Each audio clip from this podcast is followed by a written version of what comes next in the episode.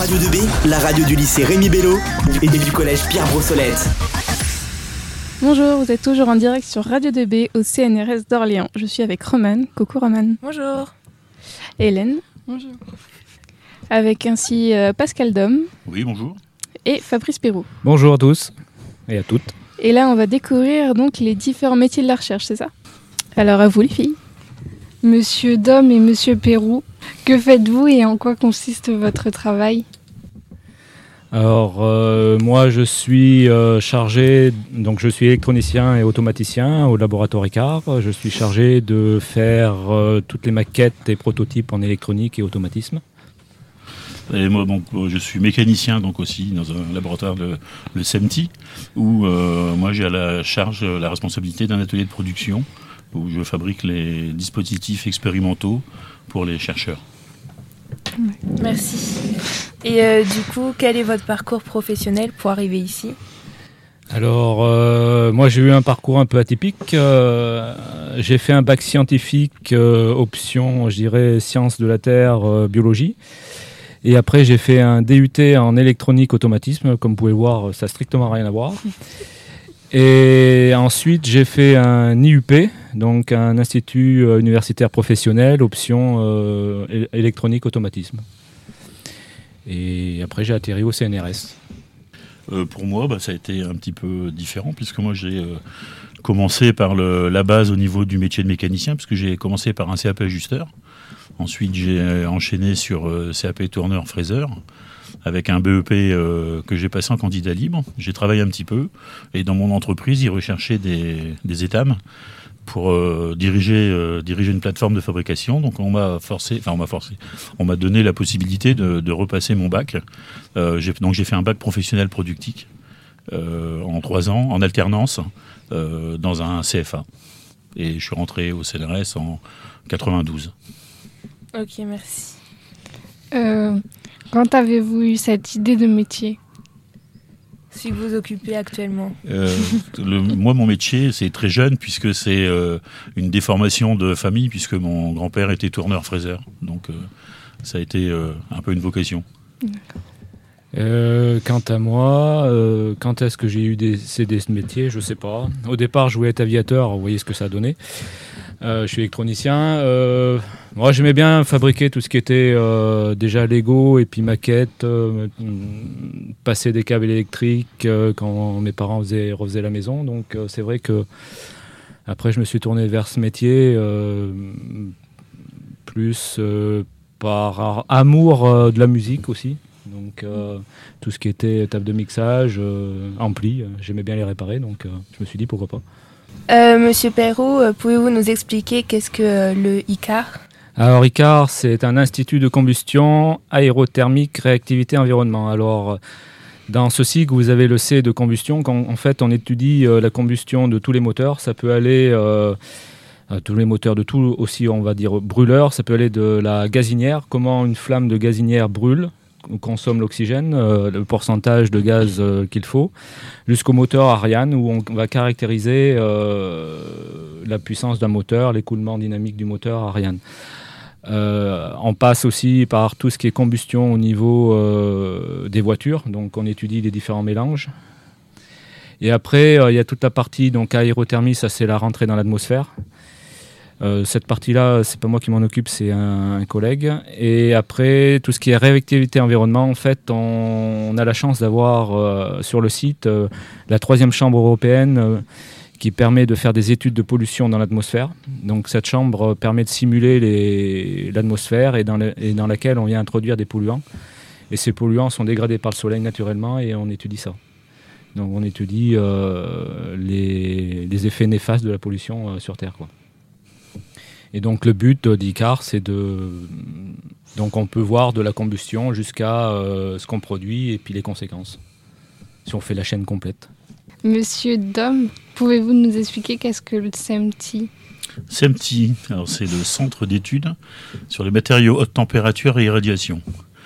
C'est un laboratoire qui est implanté sur euh, le CNRS d'Orléans.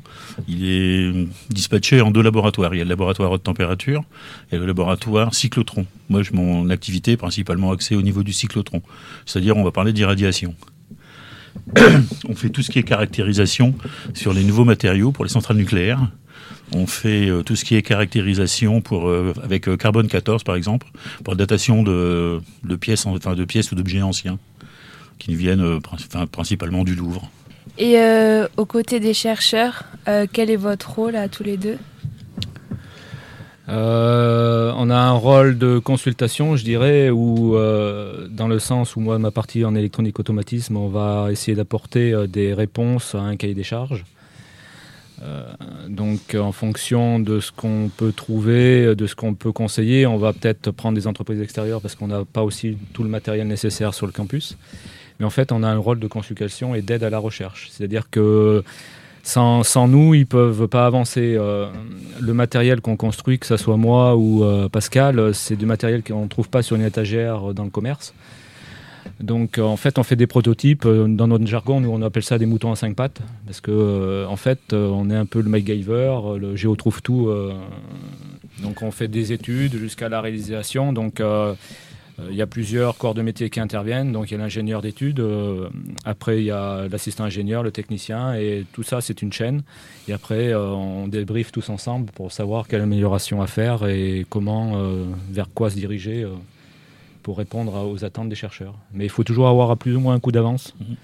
Parce qu'ils ont toujours une idée en tête, mais euh, en fait, euh, le jour où ils vous proposent un projet, ils ont déjà derrière eux euh, une autre idée qui arrive, donc il faut essayer de prévoir, euh, prévoir en avance un peu comment améliorer le, le matériel sans tout obligé de Tout refaire. tout- tout refaire. Bon, c'est- Et euh, au niveau des machines, est-ce que c'est compliqué? Enfin, c'est...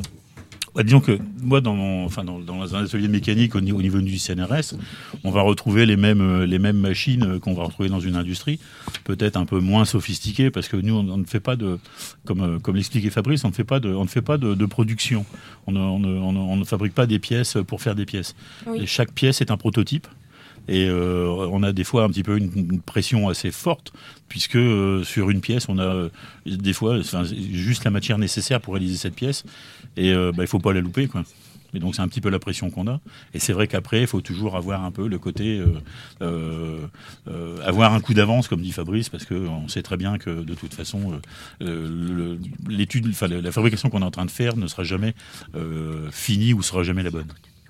Ok, merci. Et est-ce que vous avez des exemples de, machines que vous avez pu faire euh, ces, derniers ces, derniers, derniers moments Alors euh, oui, tout à fait, oui. Mais vous savez, quand on travaille dans la, enfin, en- avec euh, sur des accélérateurs de particules, que ce soit un cyclotron ou que ce soit euh, un accélérateur de, de positons ou sur un, un pélétron, euh, il est évident que les dispositifs expérimentaux qu'on met en bout de voie, ce sont pas des choses qu'on trouve dans le catalogue de la Redoute. hein. Oui. Donc on est un peu obligé de, donc on- oui, bien sûr, en fait, on, on fabrique. Là récemment, on a fabriqué, moi j'ai fabriqué un, un support, un support pour une- des cibles, des cibles uranium. Donc voilà, quoi, c'est quelque chose qui est assez complexe, assez précis. Alors c'est vrai qu'en parler, c'est pas évident, il faut mieux le voir. Mais euh, bon, enfin voilà quoi. Mais bon, c'est un métier qui nous tient à cœur de toute façon euh, tout le temps. Moi, que je suis content de venir au boulot le matin. Et moi, pour ma part, j'ai participé donc à la construction de la troisième chambre européenne, ce que je vous disais tout à l'heure. J'ai fait tout ce qui est électronique, automatisme de déplacement, de sécurité là-dessus. Toute la partie aussi électricité. Après, euh, bon, ça c'est un gros appareil qui bouge pas, donc qui est sur le toit du bâtiment. Euh, après, j'ai réalisé diff- différents préleveurs euh, pour euh, faire des analyses d'air. Alors, des préleveurs, il y en a de multiples sortes, mais celui-ci, il est parti en Chine, au Japon. donc, je pense qu'il a été largement copié aussi par eux, d'après ce que j'ai cru comprendre. Voilà, donc c'est un métier relativement passionnant parce qu'en fait, euh, chaque jour, vous avancez sur un domaine, mais euh, des fois, euh, pour trouver des solutions, ça demande plusieurs semaines, plusieurs jours, parce que, ben, comme disait Pascal, on ne trouve pas euh, la solution sur une étagère. Alors c'est vrai qu'on s'inspire de, certaines, de certains produits, parce qu'on ne va pas non plus réinventer la poudre, hein. ça ne sert à rien. Mais on a une certaine pression parce qu'on a des délais à tenir et ben, des fois, c'est pas évident de le faire. Et vous deux, vous travaillez en équipe ou vous travaillez seul? Alors pour ma part, moi je suis avec un collègue, donc euh, qui est plutôt, euh, plutôt un parcours d'électrotechnicien, donc qui fait euh, l'électricité générale. Et après, c'est tout, toi Pascal Moi je travaille avec deux, deux collaborateurs, hein. je suis le responsable et donc on fabrique ensemble pas mal de choses, enfin, plein de petites pièces, ce qui va se monter au bout des, au bout des voies de, au bout des voies de faisceau chez nous. Quoi. Mais après, en termes d'équipe, euh, je pense que le service, on va dire électronique, automatisme et service mécanique, euh, c'est pas deux services complètement euh, distincts, chacun dans son bureau. Non, parce que quand on a un projet sur la table, on fait des réunions et c'est tout le monde ensemble, que ce soit le chercheur, l'électronicien, le mécanicien. Effectivement, l'électronicien peut avoir des, des solutions, mais point de vue mécanique, ne peut pas s'adapter sur sa, sur sa pièce. Donc en fait, on travaille main dans la main. Autrement, c'est pas possible on ne peut, pas, on peut pas évoluer. Donc en fait, une équipe, euh, c'est euh, un chercheur, c'est euh, ben, tout ce qu'il y a derrière, quoi, toute la partie technique. Mm. Dans, dans, vos équipes, c'est des équipes complètement masculines ou il y a des femmes aussi? Alors, bah, disons que dans le métier de, dans le métier de la mécanique, il est évident qu'on va rencontrer beaucoup plus de personnes euh, masculines que de personnes féminines. Mais ceci étant dit, euh, moi j'ai eu l'occasion d'avoir euh, en formation des jeunes femmes qui cherchaient sur des reconversions professionnelles à avoir, enfin, accéder au métier de mécanicien. Donc c'est, mais enfin, c'est pas, c'est pas fermé, c'est pas du tout fermé. Quoi. Bah, de mon côté, c'est un peu la même chose que toi, Pascal. Euh, lors de ma formation, euh, différentes formations, que ce soit IUT ou IUP, euh, en nombre de filles, il y en avait peut-être deux à chaque fois. Donc c'est vrai que les promotions, deux sur 100, 120, c'est pas énorme. Et on fait tous les deux partie des réseaux. Donc moi, réseau électronique, c'est vrai, il y en a peut-être 10, 10, 15. Et encore, on ne se voit pas tout le temps parce que le réseau se réunit qu'une fois tous les deux ans maintenant, je mhm. crois. donc on n'est pas nombreux. Hein. On n'est pas nombreux. Enfin, les filles ne sont pas nombreuses. Retrouvez Radio 2B sur www.regnibello.com slash radio 2B sur www.regnibello.com slash radio 2B. Bonjour, vous êtes de retour sur Radio 2B. Nous sommes euh, toujours au CNRS d'Orléans. Euh, c'est Romane et, je suis avec Hélène. Euh, nous sommes en compagnie de Pascal Dom qui est mécanicien au CMT et de Fabrice Peyrou qui est électronicien automaticien à ICAR. Euh, on voulait vous demander aussi, y a-t-il des points positifs et mais aussi des négatifs dans votre métier? Pouvez-vous en relever? Des points positifs, des points négatifs? Ah, ça, c'est la bonne question, ça. Euh, des points positifs, euh, eh ben on fait jamais la même chose. Ça c'est déjà super parce que faire, enfin pour ma part, hein, faire un travail routinier, faire de la productive, comme disait Pascal tout à l'heure, non, moi ça m'intéresse pas. Donc c'est vrai que faire, euh, construire, innover tout le temps, euh, c'est vrai que c'est super intéressant. Il y a des défis à relever tous les jours, donc c'est vrai que c'est cool. Après des points négatifs, bah, la pression, la pression mise par les chercheurs parce qu'il y a des dates butoirs à chaque fois qui arrivent, dues au contrat, dues à plein d'autres choses. Et c'est vrai que quand vous êtes à une journée de la mise en fonction et que c'est toujours pas fini de tester, euh, c'est chaud. Hein. Euh, j'avoue que de ce côté-là, euh, c'est pas mal. Point de vue stress, c'est, c'est bien. Vous avez beaucoup de stress ah, Disons que le stress, il peut être géré de différentes manières, mais le, chercheur est quelqu'un de, comment dirais-je, d'imprévisible. C'est-à-dire qu'il part sur une de compliqué, oui, comme dit Pascal. Il part sur une idée, euh, il vous dit ah maintenant dans, dans, trois mois euh, il faut que ça soit livré, ok, mais euh, vous savez pas trop, c'est juste des suppositions, vous savez pas. Et puis à un mois et demi de la fin, il vous dit bon bah voilà c'est ça que je veux faire, mais il faut que ça soit livré pour dans un mois et demi. Ah. Et là, eh ben, il faut trouver une solution. Donc, c'est vrai qu'il y a des moments, c'est c'est un peu tendu.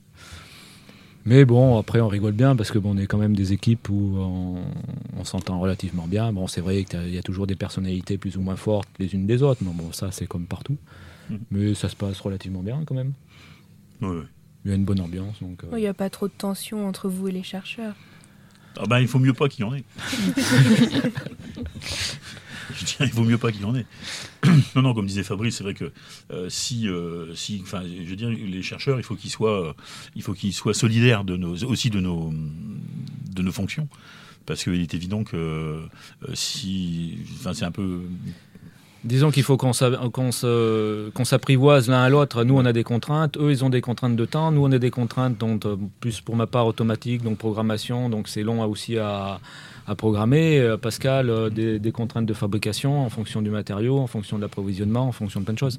Donc c'est vrai que si le chercheur il arrive en disant du jour au lendemain il faut faire telle ou telle pièce ou telle ou telle partie électronique, oui, mais on n'a pas prévu, on n'a pas. c'est tendu quand même. Autrement, non, ça se passe. Oui, non, ça se passe bien. Sauf là, on parle de, là, on parle de projet mais on a aussi des manips qui tournent, enfin qui sont en fonctionnement euh, à longueur de journée. Et il y a toujours la panne, la panne, la panne, la panne bête, hein, la, pièce qui casse. Où là, par contre, là, on a, là, là, par contre, on a une grosse pression parce qu'il faut redémarrer la manip tout de suite. Et donc, ça veut dire que bah, ce qu'on est en train de faire, on arrête et on passe à autre chose. Alors ça, c'est une, euh, bon, une gymnastique à, à apprendre, hein, c'est pas évident. Et euh, mais c'est vrai que c'est, ce que disait, c'est, enfin ce qu'on disait tout à l'heure, c'est que c'est vrai que c'est, intéressant, c'est le côté le plus intéressant du métier, quoi. Enfin, que ce soit en mécanique ou en électronique, c'est, vraiment le, enfin, c'est ce que je dis, ouais, c'est le, le, mouton à cinq pattes. Et puis, moi, je sais euh, que le matin, ben, je viens au boulot avec la banane, quoi parce que je, je, sais, je sais ce que je vais faire, mais il y a toujours l'imprévu. Et c'est cet imprévu qui me fait venir, je veux dire. Ah, c'est sûr que le soir, après, euh, bon, euh, des fois, on est obligé de prolonger les heures parce que euh, ben, il faut que le, boulot soit fait. Et puis, comme disait Pascal, la manip est tombée en panne, il faut que ça redémarre. Donc, ben, il faut, faut trouver la solution. Il n'y a pas, pas... Donc, c'est vrai que bon, ça met une certaine pression, mais qui n'est pas. Oh, elle n'est pas désagréable. Elle est pas désagréable. Au niveau des, des, des, quantités de travail, vous travaillez du lundi jusqu'au... Bah, du ah lundi bah, au vendredi. 24 heures sur 24. ah, ça dépend. Oui, ça peut être 24 heures sur 24. Non, non mais c'est déjà arrivé. C'est déjà arrivé parce que nous, nous, nous, travaillons, nous, par exemple, côté cyclotron. Donc, on a eu une période où on travaillait pour l'hôpital d'Orléans, où on, faisait de la neutron-thérapie, donc qui est une, une, un dispositif médical.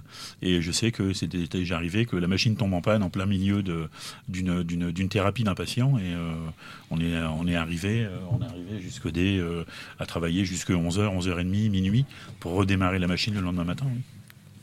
Ah et comme moi, euh, de mon côté, je fais partie de la sécurité du laboratoire, donc euh, je fais partie de la chaîne de sécurité. Euh, on peut être appelé de jour comme de nuit pour, ben, pour un problème au laboratoire, une alarme incendie qui se déclenche, des capteurs de présence de produits chimiques, etc. Donc il faut être là pour ben, venir voir déjà ce qui se passe et mettre les, les manips et le bâtiment en sécurité. Est-ce que vous avez des anecdotes au niveau des machines qui sont compliquées à utiliser? Non, non, mais bah, des anecdotes, oui, on a toujours forcément toujours des anecdotes. Hein. Mm. Je veux dire, comme Fabrice dit, le chercheur qui vient et qui dit euh, je veux cette pièce-là pour euh, dans 10 minutes parce que euh, et puis arrivé, arrivé là la pièce est faite et puis deux heures après le, chercheur il a complètement oublié qu'il avait demandé une pièce. Bon, ça, ça peut être une anecdote, ça peut être une anecdote. Mais oui, enfin bon, après voilà, mais c'est souvent c'est bon, c'est pas c'est pas méchant, c'est pas bon, enfin c'est quoi, enfin ça dépend toujours de ça dépend. non, en termes d'anecdotes, non. Enfin, après, euh, comme disait Pascal, oui, vous avez le chercheur qui dit c'est urgent, urgent, et puis bon, bah, la pièce est toujours dans le bureau, quoi. Donc, euh, bon. Mais il faut connaître, en fait, euh, à force de travailler avec eux, on, arrive à connaître leur caractère. Donc, on sait tout de suite si, quand il dit urgent, ça veut dire dans 15 jours, quand ça veut, ou urgent, ça veut dire qu'on est déjà en retard de 3 semaines. Mmh. Donc, voilà. Après, à force de travailler avec eux, moi, ça fait 20 ans que je travaille au CNRS, donc c'est vrai qu'on arrive à les connaître relativement bien. Euh, comme un chercheur qui vous dit euh, il me faut 5 acquisitions et puis euh, bon, vous savez pertinemment que demain il en faudra 10 donc vous triplez, vous triplez le cahier des charges et puis vous êtes pile dans les cordes. Et vous nous avez dit tout à l'heure que c'était des projets qui étaient mis en place avec les chercheurs. Est-ce que vous en avez eu un qui vous a marqué ou qui était que vous avez plus aimé peut-être, n'importe? Ah oui, moi j'en ai un qui m'a complètement marqué puisque ça a été euh, un, sacré, un sacré tournant, puisque ça a été... Euh, euh, on m'a demandé de construire un accélérateur de particules lent en un an. C'était 1660 pièces exactement à, à fabriquer. Ah oui. Donc il y a eu euh, donc j'ai mis euh, j'ai mis en place parce que donc euh, ce que j'expliquais tout à l'heure hors antenne c'est que je suis responsable du réseau des mécaniciens donc j'ai appelé un petit peu mes collègues mécaniciens à l'aide et on a monté un petit peu j'ai dire une chaîne humaine et puis on a on a réussi à sortir les, les 1600 pièces en un an et l'accélérateur a été monté et l'accélérateur est en fonctionnement Donc voilà, ça, ça a été un gros challenge pour moi par contre. Vous avez réussi. Ouais, il vaut mieux. Et puis pour ma part, euh, ça a été la construction de la chambre euh, à irradiation naturelle, c'est-à-dire celle qui est sur le toit, la chambre atmosphérique. Donc euh, partir du projet de participer depuis la construction, je dirais, fondation, béton, structure, électronique, après automatisme, électricité, c'est vrai que c'est super intéressant, ça nous change un peu du train-train. Et ouais, et comme c'est une chambre, la troisième chambre européenne, euh, ça fait toujours, euh, on se dit waouh, on a réussi à faire ça. Là, vous êtes fiers à chaque fois de- du projet. Ah bah c'est sûr, oui, là on peut dire, ouais, on a participé au truc, oui. Et puis bon, cette chambre, elle évolue aussi, euh, comme disait Pascal tout à l'heure, euh, tout est dans l'évolution, donc on la continue de la faire évoluer, euh, et c'est super gratifiant en fait. Et euh, elle sert à quoi cette chambre? Cette chambre, elle sert juste à caractériser, si vous voulez, la dégradation de la pollution atmosphérique. C'est-à-dire que c'est une chambre dans laquelle on introduit de l'air euh, ultra pur, on met une quantité de pollution définie, et après on regarde avec les rayons du soleil sa dégradation. Donc euh, qu'est-ce qu'elle produit euh, en termes de, composés chimiques. Voilà. Merci. Et quels conseils pouvez-vous donner aux jeunes qui voudraient faire votre métier? Aux lycéens qui peuvent nous écouter ou euh, aux plus jeunes Alors je dirais pour ma part, on m'avait dit en première, Fabrice, tu seras jamais un scientifique. Donc euh, je dis ok, tu seras jamais un technicien, ok. Et ben j'ai prouvé le contraire. Donc euh, à la limite, euh, écoutez pas trop, hein, vivez vos rêves et allez-y. hein. Donc pour ma part, on m'a on m'a mis dehors, enfin on m'a mis dehors du, du lycée, enfin du collège en cinquième. On m'a dit que j'étais euh, nul. Et euh, la preuve, où est-ce que je suis aujourd'hui et ce que je fais? C'est-à-dire comme Fabrice dit, ouais, vivez vos rêves à fond. Merci. Euh, bah, merci d'avoir répondu à toutes nos questions. C'était Ce fut un plaisir. Une expérience, une nouvelle expérience pour la petite Hélène. Et euh, merci Romain. Une expérience à nous aussi. Ouais, merci Pour notre beaucoup, passage. En tout cas. merci. de- Merci à vous. Merci. Retrouvez Radio 2B sur www.remibello.com slash radio 2B sur www.remibello.com slash radio 2B.